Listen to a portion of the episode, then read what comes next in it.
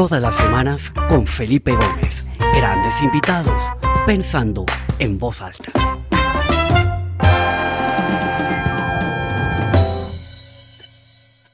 Hola a todos, bienvenidos a esta nueva edición del programa Pensando en voz alta. Mi nombre es Felipe Gómez y estamos acá otro martes, episodio número 105, desde que comenzamos con esta aventura, este viaje de conversar con alguien diferente cada semana para conocer su punto de vista, conocer un poquito de su área de experticia, de lo que ha pasado, cómo ha vivido estos años de pandemia. Y pues ha sido un viaje fascinante. Eh, le estaba contando ahorita a mi invitado tras bambalinas antes de comenzar que acabo de llegar a casa en Atlanta después de estar dos meses basado en Colombia. Estaba viajando a distintos sitios para dar mis conferencias, pero en Colombia. Y fue muy gratificante encontrarme con gente que me decía, Felipe, oigo su programa, me encanta, nos acompañó durante la pandemia. Eh, y fue realmente muy especial poder verle las caras a algunas de las personas que veo que se conectan acá semana tras semana de manera fiel. Entonces, pues fue muy gratificante y también veo como todas las semanas gente que se conecta por primera vez. Bienvenidos. Esta es su casa. Vengan todos los martes a la misma hora en donde pasamos un rato agradable, sabroso eh, no planeado, aquí no tenemos un libreto, no hemos preparado nada, es una conversación espontánea e informal con gente que siempre tiene algo que aportarnos. Entonces, pues bienvenidos a esta nueva edición del programa Pensando en Voz Alta y me da mucha alegría eh, tenerlos a todos. Ya tenemos a 67 personas conectadas en este momento. Bienvenidos a todos. Eh, hay gente de América Latina, gente en Europa, gente en Estados Unidos. Entonces, pues, qué bueno. Eh, Jorge, veo que tienes una barra grande porque veo muchos nombres nuevos que me imagino que arrastraste tú. Entonces, eh, muchas gracias y aprovecho para darle la bienvenida a nuestro invitado de hoy, a Jorge Silva Luján. Jorge, bienvenido a Pensando en Voz Alta. Qué alegría tenerte hoy con nosotros. Muy, muy contento. Mil gracias, Felipe, por la invitación. Mil gracias, muy contento de estar aquí y ojalá disfrutar estos minutos que tenemos juntos y ojalá dejarle también a la audiencia algo en la mesa de valor. ¿no? Absolutamente. Pues con Jorge llevamos conversando meses diciendo, bueno, tenemos que hacer el programa, pero por diversas, eh, ¿cómo lo podemos decir, Jorge? restricciones. Circunstancias. Y restricciones corporativas no lo habíamos podido lograr, pero ya Jorge, como vamos a, a, descubrir un poco más adelante, se ha liberado todas esas restricciones y por eso estamos acá. Además, eh, soy un fiel creyente que las cosas pasan en el momento cuando tienen que pasar. Creo que hoy la conversación tiene mucho más sentido y muchísimo más valor que si lo hubiéramos hecho hace unos meses por, por tu situación de vida y lo que está pasando ahora. Entonces, Jorge, qué alegría tenerte con nosotros y normalmente comenzamos ya como tradición en el programa con una pregunta que se ha vuelto como la pregunta de rigor y es estos años de pandemia que de cierta manera todos nos, nos hizo replantear muchas cosas de la vida ¿Qué gran lección o qué dos grandes lecciones te han dejado para ti en tu vida? Bueno, mira, eh, pues primero que todo, para mí fue una experiencia, eh, diría que espectacular, especial, enriquecedora desde el punto de vista de familia, porque pues por, por obvias razones empezamos a compartir y empezamos a, digamos que, que, que, a estar mucho tiempo juntos y a aprender a convivir otra vez en un entorno pues eh, en donde estábamos las 24 horas del día eh, sin salir, ¿no? Eh, entonces, la, la, verdad que disfrutaba la familia, nos organizamos, tuvimos acuerdos de quién hacía qué, etcétera, y, y, eso, digamos, entre otras cosas, para serte sincero, influyó mucho en la decisión que estoy tomando ahora, porque de alguna manera, a pesar de que yo soy muy estructurado con esto de, de, de, mis decisiones y del plan de vida, y esto venía cocinándose ya hace rato, la, la pandemia lo aceleró, porque pues me, me hizo me hizo énfasis en lo importante que son esos momentos que, que, no estaba viviendo con la frecuencia que, que, yo quisiera, disfrutando la familia, enriqueciéndome más y aprendiendo más. Entonces te diría que una definitivamente fue eh, esto, tengo que vivirlo de otra manera y, y, lo que estoy haciendo ahora no me lo está permitiendo, hay que cambiar un poquitico las prioridades. Yo diría que esa fue la más importante. Y la otra fue como, como, como reiterarme algo en lo que yo siempre he creído. Yo siempre he creído que la tecnología es el nivelador universal y es algo que he repetido a lo largo de todos mis años de carrera y, y ojalá haya quedado allá afuera eh, en la gente porque, porque creo que es la solución para muchos temas de inequidad, etcétera, y de falta de oportunidades que podemos crear con la tecnología. Entonces, esto lo que hizo fue eh, reiterarme que, que, en eso estaba más que, más que en lo cierto y, y, pudimos a través de tecnología ayudar a mucha gente, a muchas eh, instituciones, organizaciones, al gobierno, a las universidades, etcétera. Entonces, te diría que para mí, digamos, los dos contrastes importantes fueron esos. Excelente. Me gusta eso que comentas de que la tecnología es como el gran nivelador universal, ¿no? Y de cierta manera, pues ha habido siempre esas grandes divisiones entre ricos y pobres, la eh, distribución de la riqueza, también el, el, el, divide digital, ¿no? En, cierta manera en que hay, se ha generado también un, un, divide ahí. Y en una conversación que tuvimos acá con Michael Chu, profesor de Harvard, especialista en, en eh, los mercados de la base de la pirámide, nos decía que la pandemia, de cierta manera, como que incrementó todas esas divisiones. ¿Tú sientes que la digital también la aumentó o no necesariamente? ¿O, la pandemia fue un, escenario donde lo digital también tuvo un alcance que probablemente no había tenido antes? Cuéntanos un poquito tu visión sobre eso. Pues, pues, mira, eh, eh, el divide todavía existe, pero sí creo que, fue pues, un poco, estuvimos forzados como sociedad y como entidades y como gobierno, eh, estuvimos forzados a, a, que esto fuera, pues digamos, de mucho acceso, ¿no? Entonces se hicieron sacrificios muy grandes, inversiones muy grandes y, pues yo pude experimentar, por ejemplo, el paso de la educación presencial a la, a la virtual en cuestión de, de horas, días, y, se logró que todos los docentes y todos los estudiantes tuvieran acceso. Eh, obviamente con algunas dificultades, por ejemplo, en, la presentación de exámenes de Estado, pues algunos pocos, afortunadamente la minoría, no podían hacerlo desde sus casas, el examen de Estado, tenían que ir a algunos centros porque todavía no tienen el acceso. Pero, pero el divide existe y creo que tenemos que ir trabajando en eso. Y, por eso, digamos, en, en, en, otra de las cosas que me apasiona mucho que hago, que trabajo en una fundación que se llama Juego y Niñez, eh, nos inventamos un juego de mesa que se llama Croquix, que lo que busca es justamente en esos sitios donde, donde estamos en el, en el digamos, en la, en ruralidad, no hay conectividad y no hay dispositivos, podamos desarrollar el pensamiento computacional de los niños desde muy temprana edad, desde los cuatro años hasta los ocho, nueve años, funciona muy bien el juego, ya lo hemos probado en más de 180 mil personas en el país y ha funcionado muy bien. Y esto, sin dar, es un juego de mesa y de piso, porque combina el desarrollo de, de varias competencias, no solamente el pensamiento computacional, sino también algunas de movilidad y demás. Y entonces el resultado ha sido extraordinario y estamos con ese juego yendo a los sitios rurales donde no hay acceso y los estamos preparando y casi que sin darse cuenta con ese juego aprenden a programar, Felipe. Oh, wow, increíble, espectacular. Bueno, Jorge, cuando yo te busqué por primera vez hace unos meses para, para invitarte al programa, mi, mi pensamiento era, bueno, Jorge tiene tanto que compartir de esa carrera maravillosa que ha hecho Ahorita me contabas que desde el 86 hasta hace un par de semanas trabajaste prácticamente sin parar. Una carrera absolutamente fascinante en Compaq, en Microsoft, los últimos años en Amazon.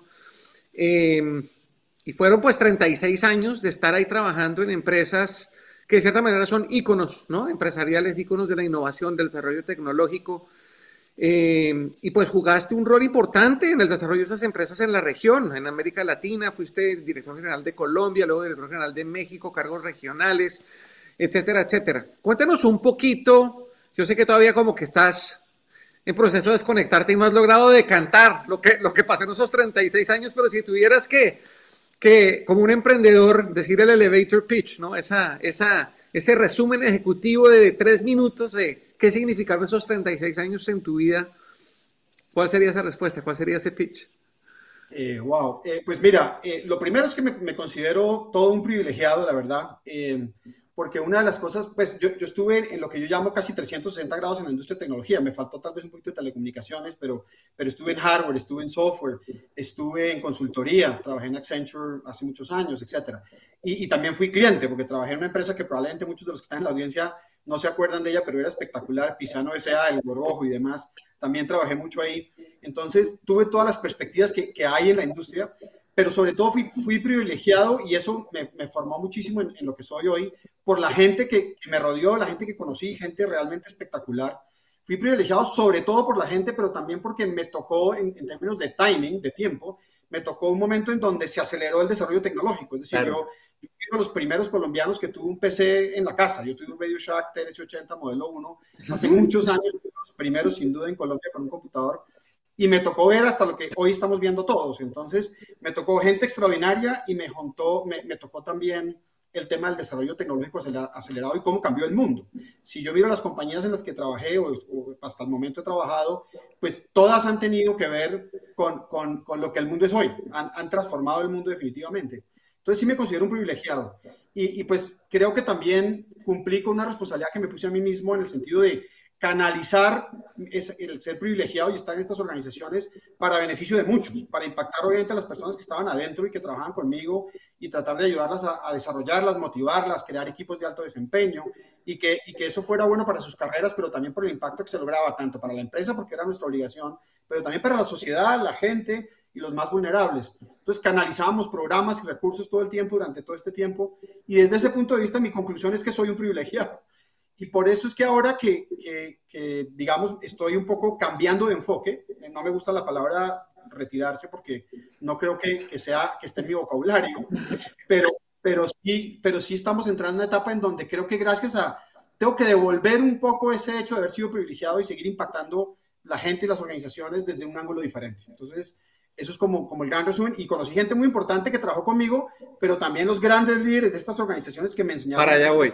Sí, para allá voy exactamente, porque hablas, hablas, yo creo que en los últimos 36 años, que son esos años en los que has trabajado, lo que pasó con la tecnología fue, o sea, impresionante. Y lo que va a pasar en los próximos 36 es tal vez 10 o 20 veces más lo que pasó en los últimos 36. O sea, lo que se viene es bien interesante y creo que este momento de transicionar a una carrera, que ya vamos a hablar un poquito más de, las, de las razones del por qué esa transición, pues hace mucho sentido porque todo ese conocimiento pues te va a ayudar muchísimo. Pero también hablaste de la parte de las personas, de, de, combinar ese, y ha habido grandes discusiones, he participado en foros y en eventos sobre el humanismo tecnológico, sobre cómo la tecnología debe exaltar al ser humano y no tanto... Eh, eclipsarlo, ¿no? O aplastarlo porque, porque al final, pues somos los que estamos debajo de la luz y necesitamos ser los protagonistas y seguir transformando vidas con lo que hacemos. Y en ese sentido, yo creo que el rol del líder es muy importante. Veo acá en los nombres una cantidad de líderes conectados, presidentes de empresa. Estas invitaciones las circulan en, en, en, en los grupos de YPO, del Foro de Presidentes, etcétera. Y hoy particularmente veo como, como, como te dije, tienes un buen grupo de, de fans, Jorge, a, varios presidentes de empresa conectados, eh, expresidentes de empresa, miembros de junta directiva. Y pues de cierta manera tú tuviste acceso, pues tal vez no eh, tan cercano, pero sí tuviste un acceso a Bill Gates, ¿no? a Steve Ballmer, eh, a Nadia Natella, a, a Jeff Bezos en Amazon. y me encantaría conocer un poquito tu opinión sobre porque son estilos de liderazgo tan distintos, ¿no? Uno ve a Bill Gates, ¿no? retraído, muy introvertido, muy nerd, ¿no? Pero pues una imaginación tecnológica impresionante. Después ves a Steve Ballmer, yo me, me acuerdo de esa imagen de él gritando, developers, developers, developers, en un congreso, seguramente tú estabas ahí, pero eso marcó historia, ¿no? Luego Nadella con esa visión comercial, cómo transforma y cómo genera esa hipervalorización de Microsoft en los últimos años desde que él agarra de la compañía. Y pues Jeff Bezos, que es un fenómeno. Cuéntanos un poquito, si tuviéramos que, decir, bueno, lo que, lo que aprendí de cada uno de estos cuatro líderes, ¿cuál sería esa gran lección que te dejó cada uno? Mira, eh, la, la, verdad que, que pues, todos obviamente son gente increíble, son espectaculares. Eh, con algunos tuve más cercanía que con otros. Eh, y, casi que, que, en algunos casos eh, pudimos hablar de muchos temas personales y demás. Y, y, sí me dejaron muchas lecciones. Yo me acuerdo al principio de mi carrera que uno los veía como unos grandes dioses por allá, inalcanzables en el Olimpo, y, y siempre había, digamos, ahí un, un, respeto muy grande por esas figuras organizacionales. Y en la medida en que uno va creciendo, se va, se va dando cuenta, primero, que son seres humanos, claro, son especiales, sobresalientes, muy inteligentes, etcétera. Eh, pero, pero son seres humanos y uno tiene que entrar en, en sincronizarse con eso. Y, y, en la mayoría son, son muy especiales desde el punto de son inteligentes, la carrera, la persistencia, la visión, lo que haya sido que los llevó a donde están, pero algunos, y me acuerdo uno que lo confesaba mucho, que no lo mencionaste, pero, pero decía Eric Schmidt, que cuando yo trabajaba en Nobel, él era el, el, gerente, pues llegó a ser, cuando yo entré antes que él llegara, pero él llegó a ser el CEO de Nobel, y tuve la oportunidad de conocerlo, digamos, cuando llegó, inclusive una recepción en donde éramos pocos en un corredor casi, y después tuve la oportunidad de, pues me gané un premio del President's Club, se llamaba, entonces nos invitaron a Hawái y, era el, digamos, el, reconocimiento que daba él. Y fuimos a Hawái y, pues un día había muchas actividades, pero un día había una cena de celebración y yo llegué a mi mesa de Latam con mi señora y, me dicen, ¿usted qué hace acá? Y yo, no, pues vengo a la cena. Me dicen, no, usted se ganó el premio de representar a América Latina, tiene que sentarse en la mesa de Eric Schmidt a representarnos a todos en Latam, ¿no? Pues yo, obviamente, noticia en ese segundo, llegando un poco tarde, muerto del susto, me fui para allá. claro, ya era el último en llegar, ya era el último en llegar. Y entonces veo, veo que están las dos sillas vacías justo al lado de él. el protocolo era mi, mi señora debía ir al lado de él porque era hombre, mujer, hombre, mujer. Y yo le dije a mi señora, no, esta oportunidad no la pierdo, yo me siento al lado de Eric. ¿no? Entonces me senté al lado de Eric y el tipo me sorprendió de muchas formas. Primero, una persona súper agradable. Me impactó muchísimo el conocimiento profundo que tenía de Colombia cuando nosotros no representábamos mucho en, en, el negocio todavía. Y sobre todo la parte, digamos, humana. Él coincidió en que él tenía dos hijas mujeres y yo también. Entonces hablamos un poquito de eso y me, me, me describió cómo les enseñaba el funcionamiento de la bolsa a sus dos hijas. En esa época tenían más o menos la misma edad y había unos muñecos que se llamaban los Beanie Babies, que estaban de moda en ese momento, que los retiraban del mercado sin avisar y entonces adquirían rápidamente un, mercado, eh, un valor muy alto en el mercado secundario y los niñas los coleccionaban y, tenían casi que un patrimonio ahí. Bueno, él les daba plata para eso y les enseñaba cómo funcionaba la, la bolsa alrededor de, de, la dinámica de eso. Y entonces ahí en la noche me dijo, veámonos mañana al desayuno, vamos a la tienda del hotel que hay Beanie Babies, ahí los vi, y yo le digo cuáles comprar, que son los que más se van a valorizar. Y yo pues, seguí la corriente, pero jamás me imaginé que fuera a pasar. Y de hecho, así fue, así fue.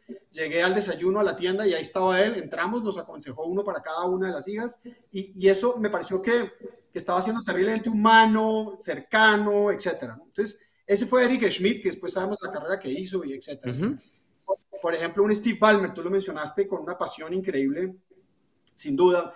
Él era toda pasión, energía, motivación y demás. Basquetbolista, le encanta el básquetbol y bueno, por eso terminó con los Clippers. Pero, pero digamos, con él también tuve un, un encuentro relativamente cercano y, y, y, ameno en el sentido de que pues cuando nos visitaba, me acuerdo en Colombia, saliendo de Casa Nariño, ya llevándolo al aeropuerto, a su avión de regreso, pues eran como mis 10, 15 minutos de, de gloria con él porque estábamos solos y pues yo había preparado un resumen de mi plan de vida porque no se me ocurrió qué más hacer en tres minutos y le preparé dos, tres hojas de eso y las tenía listas. Cuando llegamos ya dijo, bueno, su momento, ¿qué me quiere contar? Le dije, no, pues es muy poco tiempo, solo quiero aprovechar para que me conozca mejor y le entregué el handout del plan de vida y lo discutimos y lo terminamos en un tiempo relativamente pronto, me hizo preguntas, parecía interesado y lo dejó en la mitad en el asiento entre los dos y seguimos hablando de otros temas y llegamos al aeropuerto y cuando llegamos con Steve eh, al aeropuerto, ya se iba a bajar y yo empecé a recoger mis papeles y recogí su copia. Me dijo, ¿le importaría que yo me quede con la copia de su plan de vida? Le dije, no, ¿por qué, Steve? Y, me dijo literalmente, porque me gustaría verlo con mi señora, porque estoy segura que a ella le encantaría que yo tuviera algo así. ¿no? Entonces, claro, para mí fue, digamos, un momento muy especial con, con Steve Ballmer. Y, y, bueno, y Natia Nadella, pues recorrí las, las calles de Ciudad de México con él entre el carro, íbamos a un centro comunitario que quedaba como hora y media en el tráfico. Él quiso no usar helicóptero porque quería ver la realidad de la Ciudad de México, quería entenderla. Entonces quiso que fuéramos en carro y nos fuimos comiendo un sándwich después de haber salido de un evento durante una hora y media hasta que llegamos al centro comunitario. Y ahí lo vi llorar a, Natia, a Satya Nadella cuando de pronto un niño que no estaba programado que pasara eso, un niño del centro comunitario, entre las cosas que les ayudábamos era a estudiar inglés, ¿no? Como segundo idioma, eso era importante, además de otras cosas. Y tenía listo algo escrito que él había escrito y se le atravesó en el camino y empezó a leérselo. En inglés, perfecto inglés. Un niño como de 7, 8 años y llegó y le dio las gracias porque él podía hacer eso gracias a la ayuda que, que les estábamos dando, que si no, no hubiera sido capaz. Y él no pudo más que, pues se le escurrieron las lágrimas y, y pues lo abrazó y, y lo vi, vi también su parte humana, su parte humilde, sencilla y demás. Entonces, claro, son unos genios en muchos temas, pero también tiene unos ángulos que a veces no vemos. Excelente, maravilloso. Bueno, y otra cosa muy interesante de tu carrera, que no sé si todo el mundo conoce, y, yo creo que eso nos une, nos une, y es que uno muchas veces ve estos altos ejecutivos que hacen su carrera muy exitosa, y es gente que le termina entregando su vida al trabajo, ¿no? Eh, son largas horas de trabajo, de mucha dedicación, de mucho esfuerzo, viajes, vaya y venga, y no queda espacio para muchas cosas. Tú mencionabas un poco el sacrificio familiar, ¿no? De, de los altos ejecutivos, pero ni hablemos de intereses, de intereses, ¿no? Y pues yo he sido una persona que ha tenido intereses toda la vida, he tocado el piano desde chiquito, me gusta la magia, me gusta el cine, me gusta cocinar, me gusta el vino, y a igual tú tienes una serie de intereses que te han acompañado durante tu vida y que ha sido disciplinado en cultivar esos intereses, la fotografía, la aviación, bueno, tantas cosas. Cuéntanos un poquito de esos intereses y por qué esos intereses han sido importantes en tu vida. Bueno, mira, pa para mí, pues definitivamente, para mí la familia, si tú miras, la, yo hice mi primer plan de vida hace mucho tiempo, justamente al alrededor de una de mis pasiones, que es el ajedrez. cuando tenía, no sé, 15 años, hice mi primer plan de vida, que fue una comparación entre el juego de ajedrez y, y, pues un plan de vida. Y, pues eso se convirtió, digamos, en el primer borrador de esto. Y, siempre le di, cuando tú miras mi misión, que hace muchos años no cambia ni una letra porque me identifica plenamente, eh, el primer, eh, la primera parte de la misión es claramente mi familia, ¿no? Y, estipula claramente que, que, que, la plata y la carrera son solamente, digamos, medios y plataformas para lograr los objetivos finales. Y, después, los siguientes dos o tres eh, apartes dentro de la misión, todos tienen que ver con impacto y con gente. Todo es, quiero que, pues, agradecer, devolver el privilegio de ser feliz haciendo felices a otros o, o ayudar a la gente teniendo impacto en la gente, etcétera está, está en inglés. Y entonces yo lo que descubrí tempranamente es que los hobbies se convertían en, un mecanismo, pues primero además de que me daban balance de vida-trabajo y que, y que eran, digamos, le podía renda suelta a mis pasiones, se convertían en, en un mecanismo para conocer gente muy diversa, para conocer gente muy diversa, porque mis amigos de ajedrez no son los mismos de la fotografía o no son los mismos de la aviación. Entonces siempre estoy conociendo gente diferente de la cual aprendo, además incorporo muchas cosas de esas y después puedo, es increíble como esas cosas cuando uno empieza a conectar los puntos, te ayudan a sacar lecciones que te ayudan en el negocio, en la vida, en, el tema con las personas. Es decir, por ejemplo, la fotografía me ayudó a tener una mejor visión, a ver la luz, a, a ver los detalles, a tener paciencia analizar comportamientos, por ejemplo, de la vida salvaje. Me encantan los pájaros y la vida salvaje. Entonces, para lograr una buena foto tienes que tener paciencia y analizar patrones de comportamiento y demás. Del ajedrez aprendí mucho en términos de estrategia, etcétera. Puedo, y de la aviación he aprendido, pues de hecho, la aviación le dio forma a mi plan de vuelo, que es mi plan de vida de alguna manera. Entonces, eh, esos hobbies son muy importantes por balance de vida, por aprender, por ser, eh, eh, pues estar aprendiendo el resto de tu vida, aprender para toda la vida cosas nuevas y por la gente que conoces y por las cosas que extraes que aplican después conectando los puntos a todo lo que haces en tu vida. Espectacular. Bueno, ahora hablemos del presente y del futuro, Jorge, porque entonces ahorita se, se encuentran en el camino todas estas cosas, la fotografía, la aviación, ¿no? Tu propósito de estar muy vinculado a iniciativas sociales, trabajando por la niñez, todo eso, tu experiencia en el mundo corporativo, lecciones que aprendiste de todos estos líderes. Y todo eso entra en una olla y lo vamos a poner al, fuego a cocinar. ¿Y qué va a salir de ahí? Cuéntanos qué, Yo sé que todavía estás en ese plan como de cantar, todavía no has tomado decisiones, pero no sé, ¿qué anhelas? ¿Cuál es, qué, te dice tu alma que, es lo que, lo, que va a seguir? Bueno, Felipe, esa es una muy buena pregunta. Es un poco temprano, como tú lo dices, porque pues, parte de lo que creo que tengo como responsabilidad es no tomar decisiones demasiado rápido. No puedo ser impulsivo. Tengo que darme un tiempo, y lo digo sin ningún sin ánimo peyorativo, ni más faltaba pero uno necesita una desintoxicación, ¿no? Tiene que quitarse cosas, tiene que quitarse pesos, tiene que abrir espacio para cosas nuevas y demás, tiene que escuchar gente, tiene que leer, tiene que descansar. Entonces no quiero tomar decisiones en las próximas dos, tres semanas. De hecho, como te conté tras bambalinas hace un momento, me voy a un retiro de tres semanas mañana. Entonces la idea es pensar, escribir y demás. Pero, pero entonces lo que sí tengo son los principios de diseño de lo que quiero hacer en esta nueva etapa. Entonces, lo primero definitivamente, pues la familia está siempre primero y, y ahí está eh, lo segundo, te diría que, para lo que quiero hacer ahora necesito flexibilidad, porque van a ser varias cosas que necesito que sean compatibles. Lo tercero es que tiene que haber impacto. Tiene que haber impacto, tengo que, estar, puedo, tengo que poder conectar los puntos y ver que estoy logrando impacto en una empresa, en una organización, a través de una fundación, en la sociedad, en los jóvenes. Tengo que poder ver ese impacto para sentirme feliz. Y recuerdo, ¿no? La misión de todos en la vida, yo creo, es mi opinión personal, es ser felices y ojalá hacer felices a los demás. Entonces, si eso me hace feliz, sería perfecto. Entonces, tiene que ser compatible con esas cosas, me tiene que dar flexibilidad, tengo que poder leer el impacto. Y cómo, tú me preguntas que cómo lo, lo veo expresado, aunque es un poco temprano, pero seguir trabajando en las fundaciones en las que ya estoy involucrado. Eh, eh, en México estaba involucrado con una que me gusta mucho, por, también por temas personales, niños y niñas con, con enfermedad de, cáncer y, ayuda, pues se llama la Casa de la Amistad. Eh, eso me, me, produce pues, para mí es muy importante y creo que seguirá haciendo cosas así. la Corporación Juego y Niñez, la Corporación Educativa, Colegio Los que lo, que lo que busca es llevar una educación de calidad masivamente a muchos otros niños que no tienen acceso a este tipo de educación de calidad. Entonces, lo que yo veo en común ahí en la parte social es niños y niñas, jóvenes y educación. Después viene una parte empresarial que yo no me puedo desconectar. Amo, amo las empresas, las organizaciones, soy ingeniero industrial, administrador de empresas, etcétera pero entonces ahora tengo que ver cómo, cómo eh, colaboro desde otro ángulo. Entonces, lo primero que se me ocurre es Antes no podía, por temas de conflictos de intereses, participar en juntas directivas de, empresas privadas, solo de, fundaciones. Ahora estoy abierto a, trabajar un poco en eso y, poder seguir ayudando y seguir aprendiendo, que son las dos cosas que me interesan. Ese es otro elemento de diseño, seguir aprendiendo. Entonces, juntas directivas y, y por último, algo que no voy a abandonar nunca es ayudar a la gente en su desarrollo. Yo, yo creo que me fue bien creando equipos de alto desempeño, ayudando a la gente a crecer, a desarrollar, a lograr sus oportunidades profesionales y demás. Entonces, yo soy coach y probablemente, obviamente en escala más pequeña, porque tengo que darle más prioridad a, a, mí personalmente, a mi familia y a otras cosas, a, esos hobbies que, que, pienso aprender mucho más de fotografía, por ejemplo. Entonces, eh, estaría haciendo de coaching a, un, número reducido de gente o, o ser mentor de algunos de ellos o de pronto dar unas charlas aquí y allá. Pero eso es como el borrador, pero para serte sincero, las páginas están en blanco. Espectacular. Pues vienen, vienen días bien interesantes.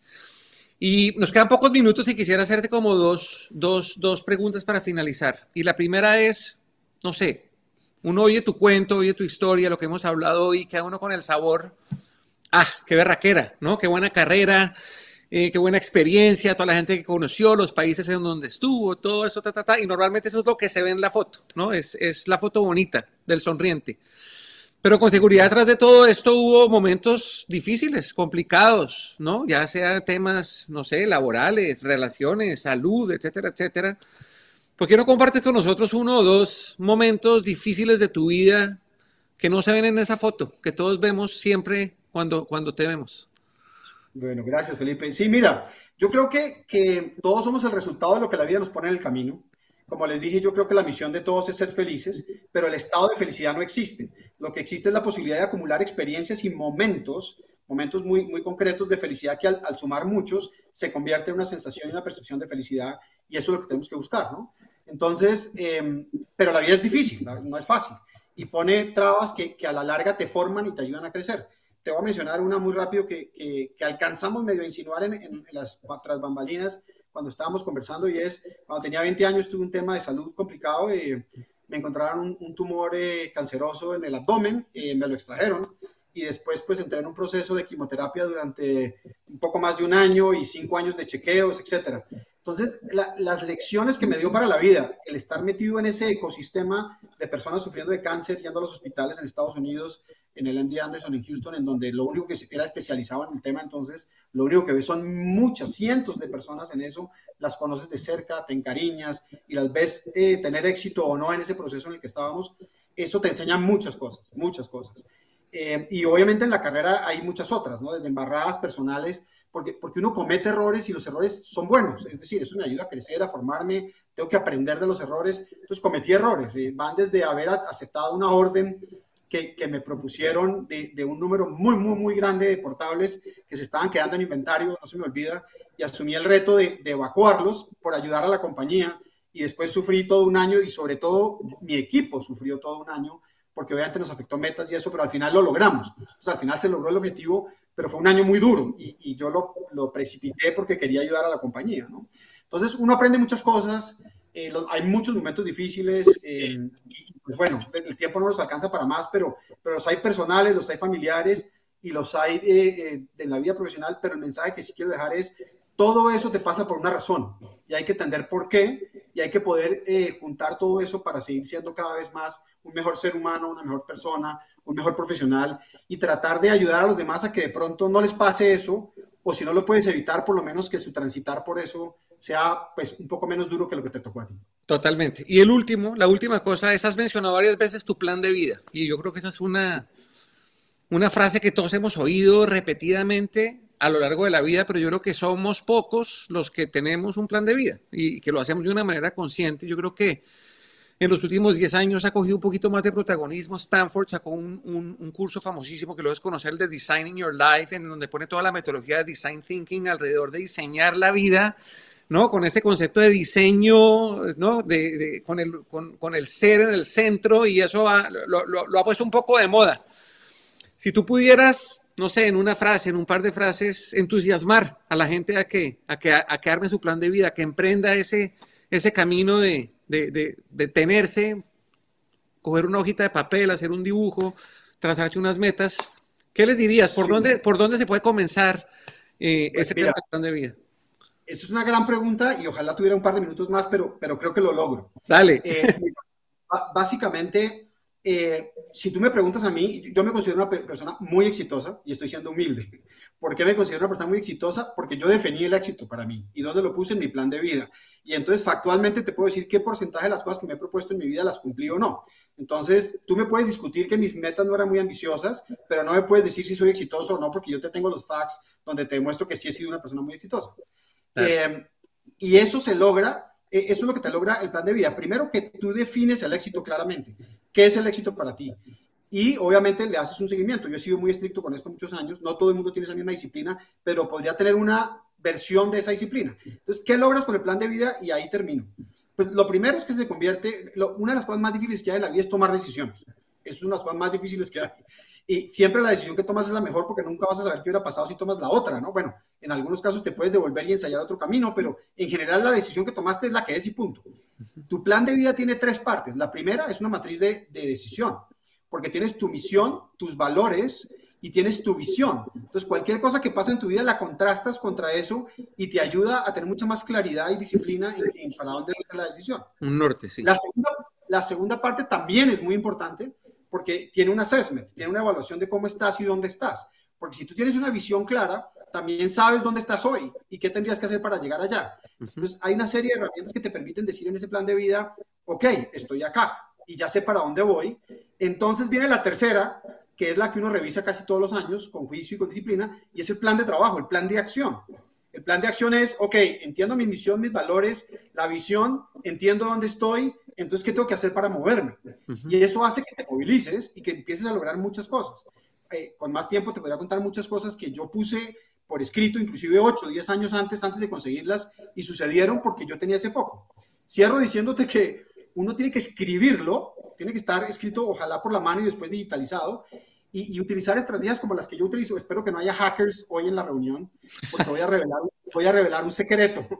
Todos mis passwords en la vida, todos mis passwords en la vida son mis objetivos. Entonces, yo todos los días estoy escribiendo mis objetivos dos y tres y cuatro y cinco y seis veces al día. Y como son varios tipos de cosas en las que nos registramos a trabajar o a hacer algo, pues son distintos tipos de passwords. Entonces yo tengo siempre tres cuatro que son mis objetivos. Y no se me olvidan, los cambio con frecuencia y estoy exponiéndome a mí mismo a mis objetivos todo el día. Entonces todo eso te ayuda a movilizarte. Entonces los invito a que, a que hagamos un plan de vida. Buenísimo. Alguien hace una pregunta acá para cerrar, Jorge, y es en dos palabras, ¿qué es la felicidad para ti? Wow. Eh, esa es una, una, pregunta compleja, pero, pero de hecho uno de los libros que estoy leyendo ahora habla de, de se llama El aroma del tiempo, y hable, eh, habla de, la, es, un ensayo filosófico del arte de hacer las cosas más despacio. Y yo creo que uno empieza a entender más la felicidad cuando empieza a poder contemplar, ir más despacio, eh, disfrutar cada momento de la vida y disfrutar del presente. Siempre estamos o pensando en la nostalgia del pasado o en la preocupación que nos da el futuro. Cuando podamos concentrarnos en el presente y disfrutar cada momento como si el futuro no importara, ese momento es la felicidad. Poderle sacar el mayor jugo a cada experiencia, grande, pequeña o insignificante que puede parecer, hay que extraerle todo. Por ejemplo, cierro te diciéndote, yo antes de empezar con la fotografía jamás pensé que fuera poder notar una diferencia importante en la luz, dependiendo del sitio, de la hora, de, cómo se conjugan muchas cosas, hoy veo la luz, ¿sí? Y eso me ha ayudado muchísimo. Antes me daba lo mismo, ni me daba cuenta. Entonces, eh, esa es la felicidad, creo yo. Espectacular, Jorge. Pues de verdad, mil gracias por tu generosidad, por tu apertura, por tu honestidad. Y ha sido una conversación espectacular, la he disfrutado muchísimo. Eh, ojalá que la podamos seguir pronto tomándonos un café. y de verdad, pues te doy las gracias antes de hacerte el micrófono para que te despidas. Solamente agradecerle a las 107 personas que se conectaron. De verdad, muchas gracias. Eh, esto quedará grabado en pensandoenvozalta.com esta tarde, al igual que en el podcast. Entonces, ayúdenos a regar la voz si les parece que acá hay mensajes eh, que se pueden compartir. Y nos vemos la semana entrante a la misma hora. Muchas gracias y te cedo el micrófono, Jorge, para que te despidas. Gracias, pues la verdad con mucha humildad le doy las gracias a esas 107 personas y lo único que espero, primero yo lo disfruté muchísimo y espero que eh, hayamos podido entre Felipe y yo aportar algo, algo, algo de valor para ustedes y que se lleven algo y ojalá lo recuerden con cariño en el futuro. Gracias por todo y nos vemos pronto. Nos vemos, hasta pronto.